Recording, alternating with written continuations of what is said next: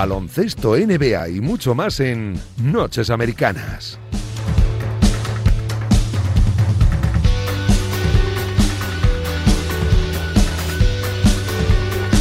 Baloncesto, NBA y mucho más. Miki Murcia, ¿qué pasa? He, venido.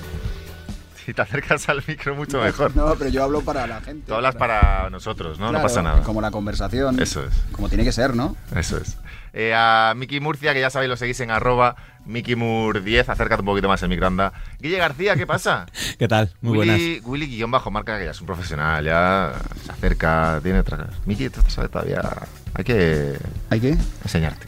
Claro, joder, para eso estás. Hacer algo, ya que no te ves los partidos. Eh, segunda parte de Noches Americanas en esta tercera semana de temporada, 5 por 0-3. Nos toca en la parte NBA analizar pues a los equipos, yo creo, con más tirón ¿no? de, de la liga.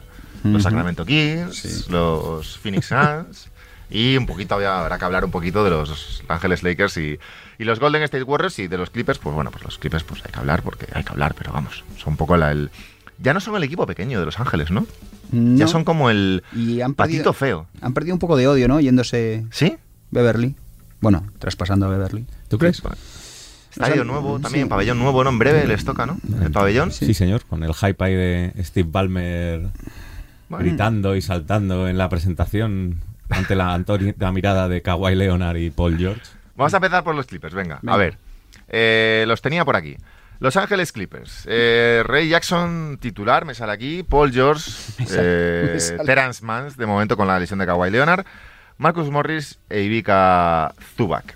Un quinteto, eh, teniendo en cuenta que en rotación están Bledsoe, Luke Kennard, eh, Justin Winslow, Batum, Bueno. Ibaka. Bueno, una rotación un tanto. Quiero decir, han pasado de una plantilla de nombres. ¿De nombres? A una plantilla de, De hombres. de dos estrellas, como son evidentemente Kawhi y Paul George, pero de mucho jugador, de los que te gusta a ti, Miki, de rol. Bueno, eh, yo creo que los Clippers han hecho una apuesta continuista, lejos de las últimas temporadas de grandes estrellas. Ellos han hecho tres prolongaciones. Han hecho la prolongación de Reggie Jackson, la de Batum y la de Kawhi. Eh, y bueno, ellos lo fían todo, porque hay que recordar que Kawhi está lesionado y no volverá hasta primavera, más o menos. Lo han fiado todo a que veamos el Paul George de playoffs, a que Terance Mann pegue el salto que parecía que, que parece que puede jugar. Reggie Jackson sigue en, su, en sus números y, y bueno, y Kenar aporte más y el, el rookie, que tiene muy buena pinta, el que han cogido, que es un perfil atlético, Sí. Que completa muy bien esta plantilla de small ball musculados, hipertrofiados y tal que quieren hacer los, los Clippers. Yo creo, sinceramente... Small ball hipertrofiados. Sí, ese small ball fuerte ahí Un de... poco el análisis. Sí, Ahí sí. Ya tenemos frase Bueno, para el análisis. Y luego, a ver, cambias a Bledsoe por Beverly. Yo Bledsoe le detesto, con perdón. O sea, como no me conoce ni me va a conocer, lo puedo decir así. Se lo puede Eric decir. Bledsoe, por favor, pásese por los estudios No, eh, centrales de siempre, Radio que- Marca. siempre creí, pueda. siempre creí que el, el mini Lebrón, el mini Lebrón mm, lo dejó de ser muy pronto y se convirtió en un, se convirtió en un, en un jugador, pues como se vio en Milwaukee, que no daba Sí. para las cotas que ellos aspiraban, claro. Eh, Guille García, análisis de estos Clippers. Bueno, eh, a mí me ofrece dudas el rendimiento y dónde van a quedar los Clippers en temporada regular. La baja de Kawhi les va a pesar muchísimo. Kawhi, que por cierto, perdona que te corte, en verano firmó un contrato de cuatro años con los Clippers. Sí, y hoy lo ha justificado. Ha dicho que, vamos, en el media day de, de esta pasada madrugada, perdón, eh, lo ha justificado diciendo que es porque quería jugar este año, que igual podía haber sacado más dinero firmando uno más uno y luego Uno otro más uno, contrato más largo, pero y que en ese caso esta temporada no habría jugado para no poner en riesgo ese contrato largo. Pero bueno, la baja de Kawhi y a ver la de Ibaka también, cuánto les dura en, en el principio de temporada, creo que les puede, les puede hacer mucho daño en, a la hora de sumar victorias y quedar en una posición cómoda de cara a los playoffs. Creo que van a tener problemas para meterse en playoffs. Bueno, sí, tampoco has dicho, quiero decir. A ver, ¿No? Sí, sí, pueden tener problemas para meterse en playoff porque estás pidiendo un paso adelante de muchos jugadores. Dependes de muchos factores, de muchos easy. Claro, dependes de mucho, sí, sí. Y dependes que Batum siga el nivel del año pasado, Dependes dependes que no lo va a estar. de playoff P, es decir, de un Paul George en playoff que Eso es, luego depende. es Dependes de que Mann regular. dé un paso man- adelante. Dependes de que, que Kennard Y sobre todo, un de- paso adelante. sobre todo dependes de que una serie de aleros, no solo un Claro, jugador, porque claro, si, claro. si dices, si hablas solo de un jugador, pues bueno, eh, un poco el staff se puede centrar en la progresión de ese jugador, pero cuando dependes de que si Reggie Jackson y Eric Bledsoe, que son dos bases, Bueno, Reggie Sí. Jackson y no los metas en el mismo saco porque Reggie Jackson demostró bueno, que pero son, digamos, eh, Show es un backup, lo va a hacer, o sea, va a ser un... ya, se pero son dos bases con asterisco, quiero decir, Sí, sospechosos, sospechosos habituales, sí, sí. sobre todo en Detroit, Reggie Jackson, pero aquí en Clippers se ha demostrado que... Y luego eh, los aleros, eh, pues eso, Kennard, Mann, Winslow, Winslow sí se puede sostener. Morris, Batum, todos Eh, Winslow hemos, tiene un historial de lesiones que es que se- Por eso. es un tío físico, sí. Que es Harry Giles, de sí. suplente de Zubac hasta que vuelve Ibaka. Yo le quiero mucho a Giles, me gustaba mucho Sacramento, pero Veremos es un a chico ver, que Giles. vive, lesionado, lo siento mucho, es verdad. Tendrá que aceptar su rol, que tampoco... lo- Isaías Hartenstein. Bueno. Pues bueno, quiero decir, estamos hablando aquí de ser uno de los mejores equipos Bueno, de la lo conferencia lo, oeste. bueno es que es que es una con- es continuista, quiero decir que eso que ya los sistemas están ¿No te gusta el conserva- conservadurismo? No, que están que están los sistemas ya están asentados del año Te pasado. está poniendo la palabra sistemas al lado de Tyron Lue, ¿eh? No, Tyron Lue, ¿eh? que quiero decir que, que la gente conoce ya un poco el equipo, ya se sabe, ya no hay que acoplar mucho, hay que hay que intentar sostener la baja de Kawhi Sí. y llegar a primavera que en las mejores Pero aún así, aún así, voy a lo que dice Guille, que eso es verdad. No me parece Tyron Lu un entrenador para este tipo de equipos. Que necesiten tanto de jugadores eh, que necesiten Bueno, ese tú, has- saltito. ¿tú crees que no llegan a playoffs? Yo creo, a día de hoy, 28 de septiembre, Ujú. 2 de la madrugada, Y- que son ahora mismo, y 0-5, sí. igual 0,5 o Sí. 0,7, Sí. no sabes. Cuéntame, sigue. sigue. creo que Los Ángeles Clippers no entran en playoffs. No entran en playoffs. Bien. Porque to- todo depende, evidentemente, del. Bueno, la lesión de Kawhi va a volver en primavera, si vuelve. Si vuelve. sí vuelve, sí O sea, vamos a ver, estás hablando de una Eh, lesión que el mismo, él mismo te está diciendo que si no fuera en una conferencia, contrato, en pues, una conferencia oeste con en la que yo espero, yo igual que Tyron Lue espera el salto de algunos jugadores, yo espero el salto de algunas franquicias hacia adelante, es decir, me espero la confirmación de, de Dallas ya como un equipo quizá top 4 Y ahora de, yo te hago la misma del oeste, pregunta que tú. Minnesota, espero que salga los Jason Pelicans. Sí, sí, sí.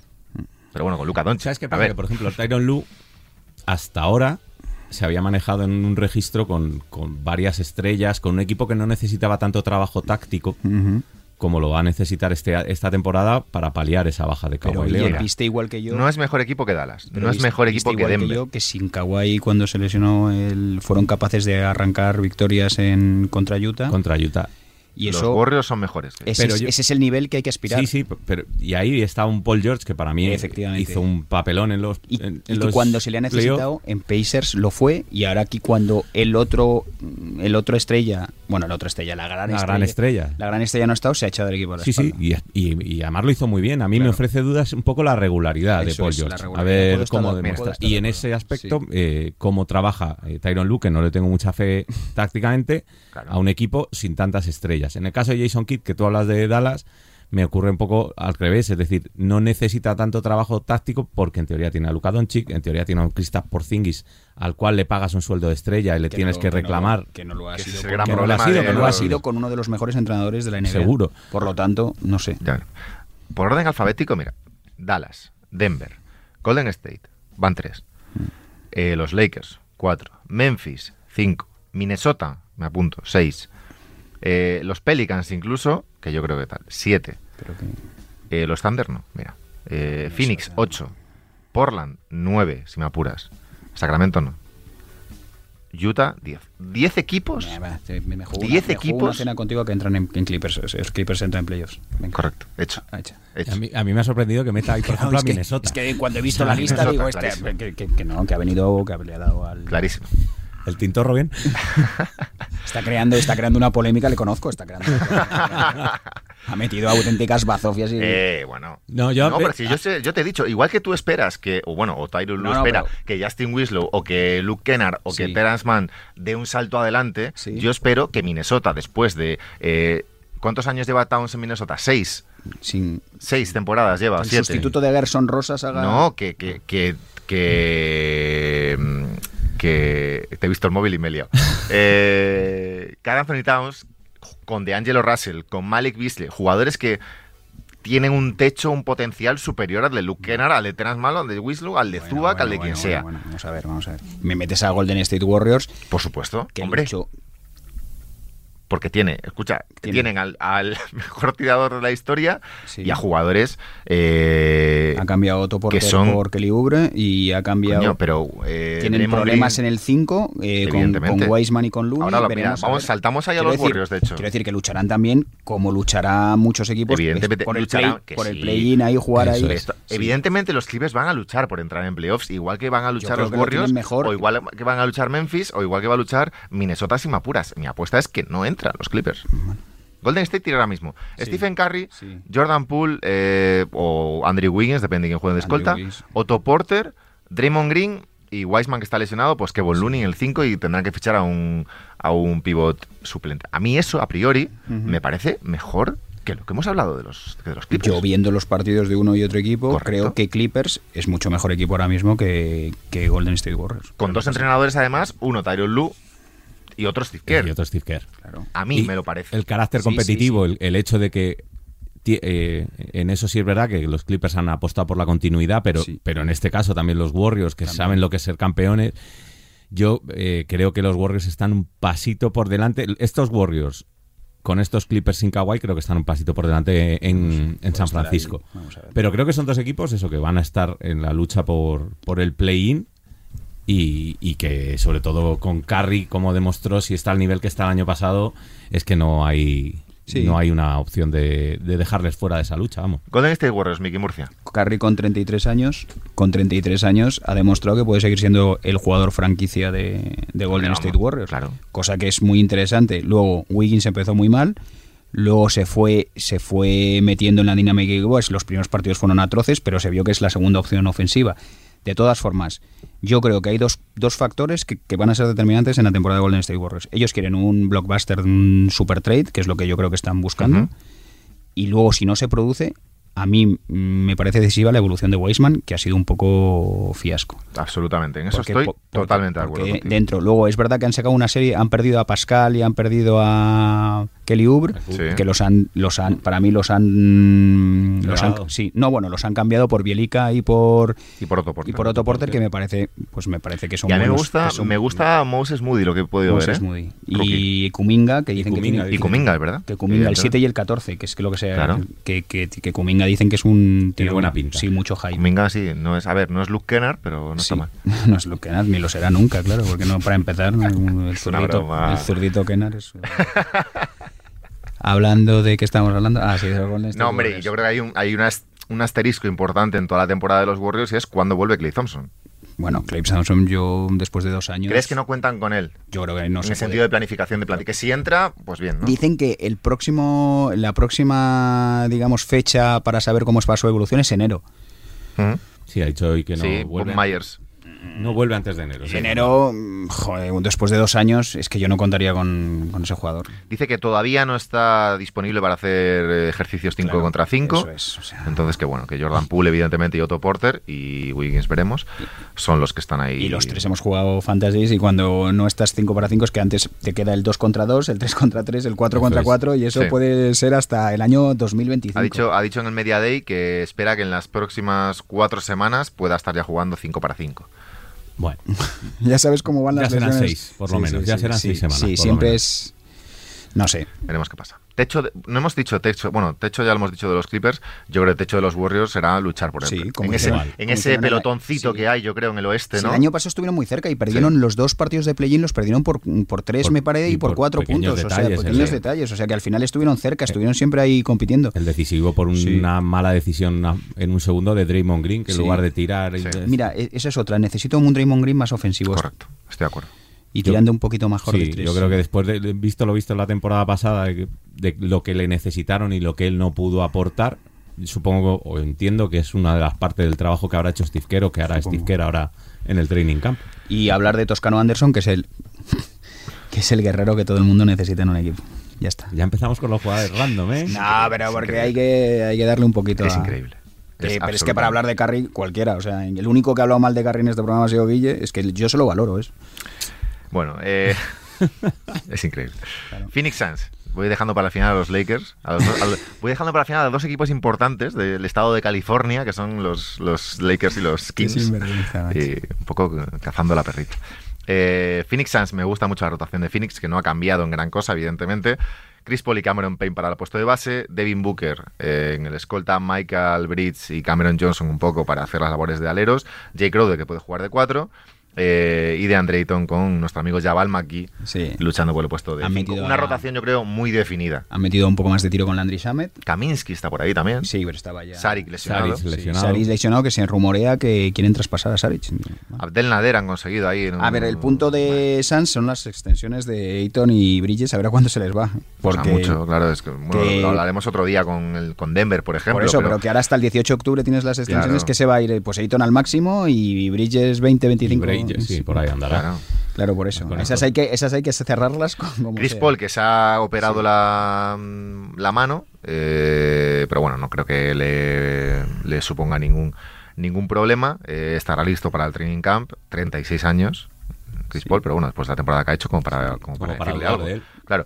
Eh, Le han traído un pase que yo tengo dudas, pero bueno. Peyton, ¿no? Sí, el free Payton. Bueno, pero yo creo que confían en Cameron Payne, ¿no? Sí, bueno, pero para darle más. mm, para darle, quitarle minutos, para darle más. Cameron Payne, que esos- después sí. de esos playoffs. Bueno, Cameron Payne, que estaba agradecidísimo, agradecidísimo a Monty Williams, que decía Hombre, que era pues el, que- que que le era el mejor entrenador que había tenido en su vida y que le había, y le había puesto Hombre. en un nivel que él ni sospechaba él mismo. y sobre todo que le ha, tiene le ha que ofrecido. poner una alfombra roja cada Hombre, vez que pase. y, y le ha dado, le ha dado la posibilidad de firmar un contrato de tres años a 19 millones de dólares Que que, no se yo creo que el propio. Cameron Payne no se lo esperaba hace 12 meses, quizás. Sí, la importancia del- de la banda, sí. Lo, Claro, es que sí. te cambia la vida. También es verdad que eres finalista, que vas a decir, es finalista de la NBA cuando nadie daba un duro por ti, pues todos los jugadores, lo que he leído en el media day es que todos los jugadores están agradecidísimos a Monty Williams y Claro. que todos les ha llevado a un nivel superior. Pues eso es lo que tiene que hacer un buen entrenador, claro. ¿Tú si fueras que- Cameron Payne le darías eh, algún pellizquito de esos 19 millones a Monty Williams? Pero bueno, por lo menos una, co- una mariscada en, en el mejor sitio de, De Arizona. de Arizona. Arizona, bueno, no sé. Arizona igual el mejor Percebe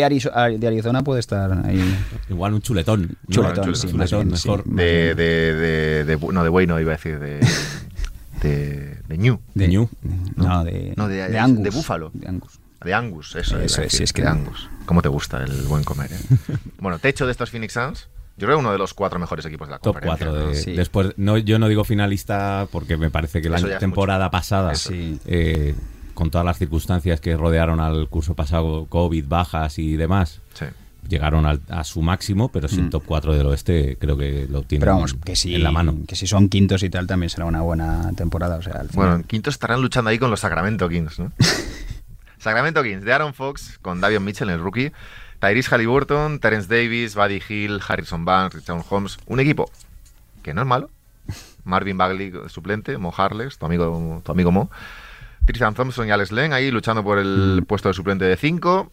Insisto, un equipo que no es malo, pero son los Kings. Y, bueno, Sacramento a ver, vamos a ver, no es Sacramento. malo, y objetivamente. además, de Aaron Fox se ha cortado el pelo afro y me duele mucho eso. A ver, es malísimo en una parte importantísima del juego. Es el peor defensive rating de la temporada pasada en defensa, por Bueno, lo tanto. no estamos aquí para hablar de esas cosas, Miki. Bueno, pero es que al final, si no este defiendes. somos de arte claro, Miki no de claro, si cemento. encajas 150 puntos, como le metió unos, unos tibios Raptors, en, me parece que le metió 154. Quiero decir, eh, la misión de Luke Walton, si es que tiene una misión, eh, es que, Es que- es la, es- tiene que mejorar la defensa porque las decepciones de tu Sí. amigo Whiteside Correcto. eh, y la decepción del el amigo de Whiteside, nuestro amigo Marvin Bagley, que sí. cuando no se lesiona, se lesiona. Richard Holmes no es mal No, defensor, no, hay, pero que, claro, hay que eh, tenerlo, es, es buen jugador. Yo creo que tienes un equipo dentro- de... dentro de ese roster Claro. necesitas un jugador Pero por eso han traído a Tristan. Thompson, Sí, gente pero- veteranos han intentado tener opciones. Alex Len me parece que también Sí, por ahí, sí. sí, pues eh, me parece bien. O sea, quiero decir, el problema de Sacramento para mí, no sé, tú eres seguidor, tú Que lo no, sigues mal. El problema de, de Sacramento para mí es que ellos empiezan con un objetivo y a las dos semanas ese Claro. objetivo cambia de objetivo y es el objetivo del objetivo. Y digo, pero este equipo, ¿dónde va? Porque suelen, va. porque suelen empezar las temporadas pensando, bueno, vamos a luchar por, por playoffs y en noviembre te plantas 2-7 Hmm. y ya piensas en otras cosas. Eh, yo creo que, que no es mal equipo, insisto. A mí Lo el- que me parece es que hay demasiado pinturero en ese roster. Buddy Hill es muy pinturero, yo lo traspasaba mañana si pudiera. Es que Buddy Hill en un equipo, Buddy claro. Hill en un equipo estructurado es muy, Muy- válido. muy válido, Muy pero válido. no pero puedes- claro, no le puedes, es que no es un equipo estructurado. Claro, es que ese es el tema. Pero a mí el, pero a mí te digo esos tres para dos puestos en rotación, eh, Halliburton, eh, Buddy Hill y Fox me encanta. Claro, es que. Y no, mí el, el novato, me parece que tiene y- muy buena pinta. y El pequeñín. Y Sí, Richard Holmes. Es, es- insisto, es Sí, un muy es buen un in- 5. un quiero decir. intimidador, Son sí. jugadores que los sacas de la estructura de Sacramento, Claro, eso los pones. En Imagínate que tuvieras sí, aquí. El, el- la rotación de todas las franquicias como tengo yo ahora. Yo ahora mismo pongo, Sí. o sea, pongo la plantilla que tiene Sacramento, la pongo en el sitio donde pone ahora mismo Memphis y digo, joder, buena plantilla tiene Memphis, ¿eh? Pero no te fías del ambiente, del Claro, entorno. pero- Pero de la franquicia. Claro, lo eso es. de- de un de Porque de verdad lo analizamos Es que son ocho entrenadores en 10 años, ¿puede ser? Claro. Leí el otro día, o sea, es que así no hay ninguna tipo Lo de analizamos otro día Memphis, pero Memphis Sí. es, es Sí, Jamoran, sí, sí. evidentemente, un jugadorazo. Dylan Brooks, Kyle Bueno, Anderson. Jamoran no puede haber mucha diferencia entre Jamoran y De'Aaron Cla- Fox. A nivel potencial, pues no, seguramente. pues ves sus números, los Claro. tengo por aquí, tiene 25, Pero 3 ya y no por números. 7,2, o sea, quiero decir, son números de estrella, Claro, de, pero bueno, estrella de All-Star. Es un poco el, el- el- el ambiente, el contexto y todo, pero bueno. Pero en Veremos qué algún momento pasa. tendréis que salir de, Sí. de ese. Bueno, o no, Guille, nunca se sabe. ¿Y habéis, habéis traído un intimidador portugués? ¿El primer portugués de la NBA? Eh, Ne- ahí. Nemi Asqueta. Nemias Queta, aquí lo tengo. Ah. Nemia, Nemias. Bueno, yo creo que serán Nemayas. Nema- no, pero si es portugués, Nema- Nemies. Nemias Queta. Nemis. Nemi Asqueta. De Utah State. 22 añitos. Portugués. De julio del 99, ¿eh? Qué viejos somos ya. Madre mía. de julio del 99 que Está bueno in- fue el número 39 del draft y bueno irá a la Liga de Desarrollo evidentemente vamos Su way contract, ¿no? Disputará algún. pero de, o sea ¿Qué? que no- desconocía totalmente el dato de que era portugués te lo juro ¿eh? He- había visto eh, Es que te falta. había visto Utah State y había dado por hecho pero no no Barreiro Portugal sí señor Ah, que sí. Barreiro es, que, es ¿eh? que a este señor le tienes que hacer algo. No sé, una entrevista, el primer portugués en la NBA. Barreiro estoy viendo dónde está Barreiro porque no- ni yo lo sé Barreiro que me gustaría decir que es- que es el estadio donde juega el Si fuese el geógrafo. me gustaría decir que es- Barreiro es el estadio donde juega el Real Club Celta de Vigo B Anda. Así que mira. Mira, mira, Ah, no, Barreiro es un pueblecito al lado de, al lado de Lisboa. Qué bonito. Eh, me parece. Estas historias me, me emocionan. Dicho esto. Dicho esto, Los Ángeles Lakers. ¿Ves? Pasamos de historias que gustan a, a lo debates, a debates Ah. que a mí, sinceramente, no me interesan. Los, los Lakers. Los Lakers no te interesa. interesan. Sobre todo Russell Westbrook como base titular de los Lakers, que es algo que a mí me dices hace cinco años. Y yo te juro, hace cinco años que era yo más joven y más Beligerante. mucho más beligerante y sobre todo con el tema Westbrook muchísimo más beligerante y con el tema Lakers ya no te ya no te digo cuánto Sí, te veo agrias polémicas por Twitter, ¿eh? con mi amigo con mi amigo Juan Marrubio Correcto. Juan Marrubio al cual desde aquí no va a escuchar este podcast pero he intentado traerle 80 veces Y 80 no es. y no puede por circunstancias ajenas a su persona pero yo le abro las puertas aquí a cualquier persona de cualquier eh, Sexo, raza y medio de comunicación también no pasa ¿Qué es nada lo que hay que hacer? Claro. Russell Westbrook va a ser titular de los Lakers. ¿Quién te ha visto y quién te ve, Russell?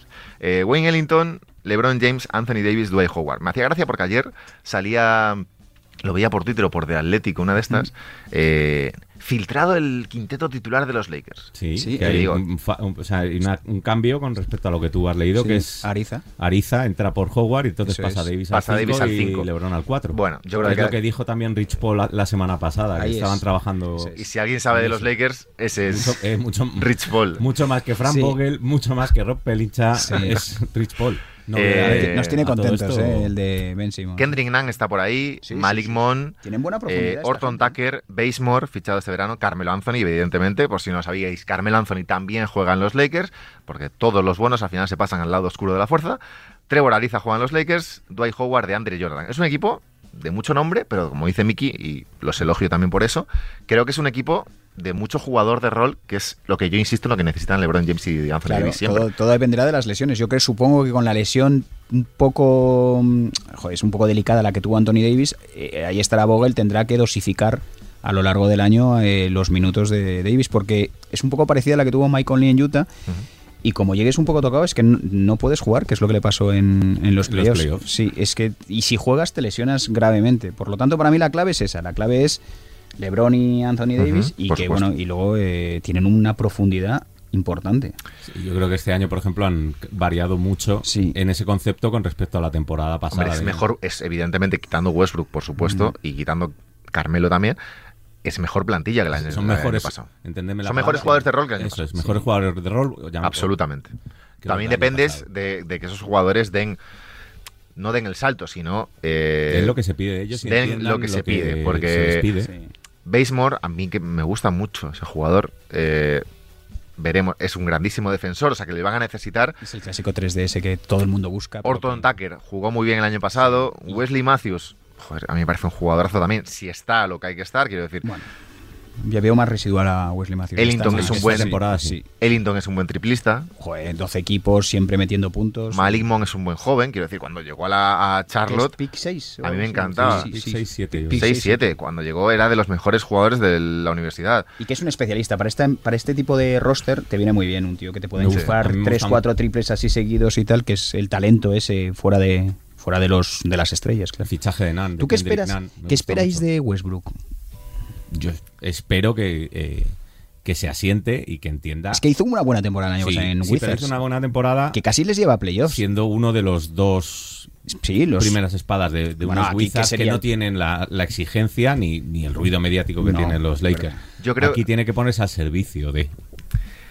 Yo creo que va a ayudar, ayudar mucho, de verdad lo creo, ¿eh? a la dosificación Eso. de la temporada de LeBron y de Anthony Davis. Creo que es un jugador que llegado, que le, evidentemente lo que va a juzgar a este equipo, por supuestísimo, es si llegan o no a unas finales. Bueno, sí, finales de O conferencia. unas sí, semifinales. sí, sí. Y, y llegado ese momento, la versión de Westbrook que van, a, que van a necesitar en unas finales, creo yo, va a ser diferente a lo que van a necesitar durante toda la liga regular. Durante toda la liga regular, insisto, LeBron James tiene 36 años. Russell Westbrook ro- rodeado, quitando a LeBron James de la ecuación, Westbrook ro- con- haciendo pareja con Davis, rodeado de estos jugadores que hemos comentado, creo que es un equipo para ir ganando partidos Sí. de forma eh, constante en la liga regular. Creo yo. Y que si Sobre hay- todo con Vogel de Sí. entrenador, centrándose en una buena defensa y sobre todo, que creo que yo que es lo importante de estos Lakers, es dosificar a LeBron James y que LeBron James vaya cogiendo ritmo para y primavera. Davis también. Y Anthony Davis. Creo que ese, que ese rol lo puede hacer muy bien Westbrook. Llegado el momento de los playoffs, tengo dudas, y sobre todo en partidos puntuales de liga regular, de cómo puedan eh, compartir pista LeBron y Westbrook, porque son dos jugadores que amasan mucho balón. Westbrook no te vale, creo yo, en ese rol de tirador. eh, te vale en ese rol de pick and roll con Davis y entrando y penetrando a canasta y te ayuda con mucho jugadores defensa, abiertos. Mucho en el rebote ayuda Pero claro, cosas, tiene muy- LeBron también es ese perfil de aclarados, pick and roll con Davis y tengo a los eh, Ellington, Orton Tucker, Carmelo Anthony de turno abiertos y LeBron tiene espacio para correr. Si ese rol lo hace uno de los dos con Westbrook o con LeBron en la esquina, no sé si me estoy explicando, ni LeBron ni Westbrook son ese tipo de jugador de estar en la esquina. No, pero yo creo que irá de meritorio. Al final la- los jugadores no son tontos en la NBA. Él sabe dónde llega, él sabe que es el equipo de LeBron y de Anthony Davis. Sí. Él se tiene que poner al servicio de esos Pero dos. es un Yo- poco lo que hacía... Eso es lo que decía que me entraba la duda, que Claro. cómo, cómo consiguen meterle eso en la cabeza, porque estoy de acuerdo con Abraham que para la temporada regular les vale. Sí. Westbrook durante las temporadas regulares ha demostrado que es un Mm. jugador más que solvente para sa- sacar equipos como esos Thunder sin Durán o incluso el año pasado durante buena parte de la campaña. casi los meten en incluso playoffs, sin ¿eh? Bill. En Bill y O sea, él al final mm, tuvieron un los- rush final es capaz de llevarlos, pero en playoff, donde tienes que tener un rol muy definido y saber cuál es tu papel, Sí. creo que ahí es la, la labor de, de todo el equipo. Bueno, es que, es que podemos hablar hasta que en, en, en playoffs pudiese jugar muchos más minutos que en liga regular eh, Rondo, que pudiese, Sí. sí. sí, o sea, al final, sí.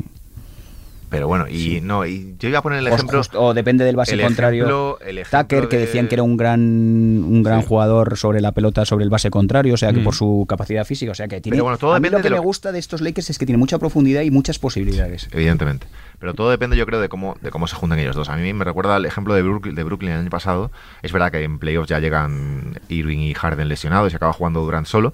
Pero lo que hablábamos al principio de la temporada pasada de cómo eh, se compartirán pista Irving y Harden y cómo al final Irving, en su eh, llegado el momento, fue casi una versión inferior evidentemente, pero un, un poco una versión parecida a la de Clay Thompson con, con Stephen Curry en el sentido de Harden tiene el balón e Irving está abierto a banda y ab- abierto en una, en una- abierto en una esquina. Entonces creo que, que en ese Sí. perfil es de- depende de lo que hagan en ese sentido, irá mejor o peor Vamos la, la temporada. Veremos qué pasa. ¿Puede ser que la edad media de los Lakers sea 36 años? La media, no, hombre, No, la hombre, media no, un poquito menos, La menos. media de los titulares sí que es muy alta. Eh, si bueno, sí, igual está. Ellington- es que vi un dato así no. de pasada, pero no. No, pero bueno, Westbrook. Yo sí Eh, creo que Westbrook, alta Ellington, de- LeBron. Anthony Davis, Dwight Howard. ¿Sí? Eh, Davis es el más joven de ahí, evidentemente. Westbrook Sí. tiene 32, LeBron 36, Howard eh, tendrá 35, si no me equivoco, estoy hablando de memoria, y Ellington tendrá 33, 34. Sí, sí. 33. O sea que, Eso hay que. 33, Sí, por ahí, 33, una cosa 34. así. Y otro día hablamos de las vacunas, ¿no? Porque, madre mía. Bueno, y, de, y necesito hablar de Ben Simmons, os lo digo en serio, es que no... ¿Por qué? Porque me parece... mm, Bueno, pero hablamos, ya, eso, eso Es ya que ya... quedó- no, ya hablamos de lo de No, no, pero es que ya, es que Ah, hay ¿no? más cosas. eh, oye, Ah. que queremos ir a hablar contigo. No, no, que no voy a hablar con vosotros, pero tú, ¿pero qué es esto? ¿Cómo que no quieres hablar conmigo? El poder de los jugadores, Miki. Ya que lo no, cuatro años este a la grada. El primer, el primer dueño que mande cuatro años a un tío a la grada Yo creo que... va, va, Yo ser- creo que esta, esta pretemporada va a ser quizás un antes y un después en la relación entre los propietarios y la NBA Tiene toda la y entre los aficionados y la NBA y los jugadores, perdón, Eh, no la NBA, los jugadores, porque creo que evidentemente es una liga de jugadores en la que alguno, o sea, no se puede venir aquí y decir que no hay que vacunarse. que Bueno, no- hay que- cosas que están las por palabras, encima, yo, no nos da hay cosas tiempo. que están por da encima tiempo, pero la gente que lea las cosa. declaraciones de Don Karim Abdul-Jabbar y ya está. Hay cosas que están por encima de. Claro, es que es una liga, es una liga privada, te acoges a mis no normas. y ya está. Y si no quieres, te vas, te sales, extingues el no juegas, contrato no y te vas a jugar. eh, Eh, pero, pero te extingues tu contrato. Hombre, claro. No sigues cobrando. hombre, claro. Sobre todo es una liga privada, pero también se rige Con mis- por- con por mis las condiciones. Habrá, decir, y habrá sí, que sancionar, claro. habrá que sancionar, como es una liga privada, No, se habrá que no sancionar a aquellos jugadores que no quieran jugarla. No viajas, punto. no viajas por la razón juegas. que sea. Y, y no te pago un duro. Te voy- pues como cuando se niegan en NFL, vas descontando. descontando, Absolutamente. descontando. Arroba Miki Murdiez, cuídate mucho. Pues te que- leemos, te escuchamos, te vemos, te todo. Estoy triste, la Ryder no nos ha ido bien. Bueno, pues, Pero bueno, era previsible. Muy previsible. ha ganado Estados Unidos, con lo cual en este programa se celebra un poquito también. Bueno, así, con el puñito bajo. Eh, Guille García, arroba Willy-marca, cuídate mucho. Un abrazo, cuidaros. Nosotros nos vamos, madrugada del martes a miércoles de la semana que viene, un nuevo Noches Americanas aquí en Radio Marca, arroba Noches Americanas en todas las redes sociales. Un abrazo.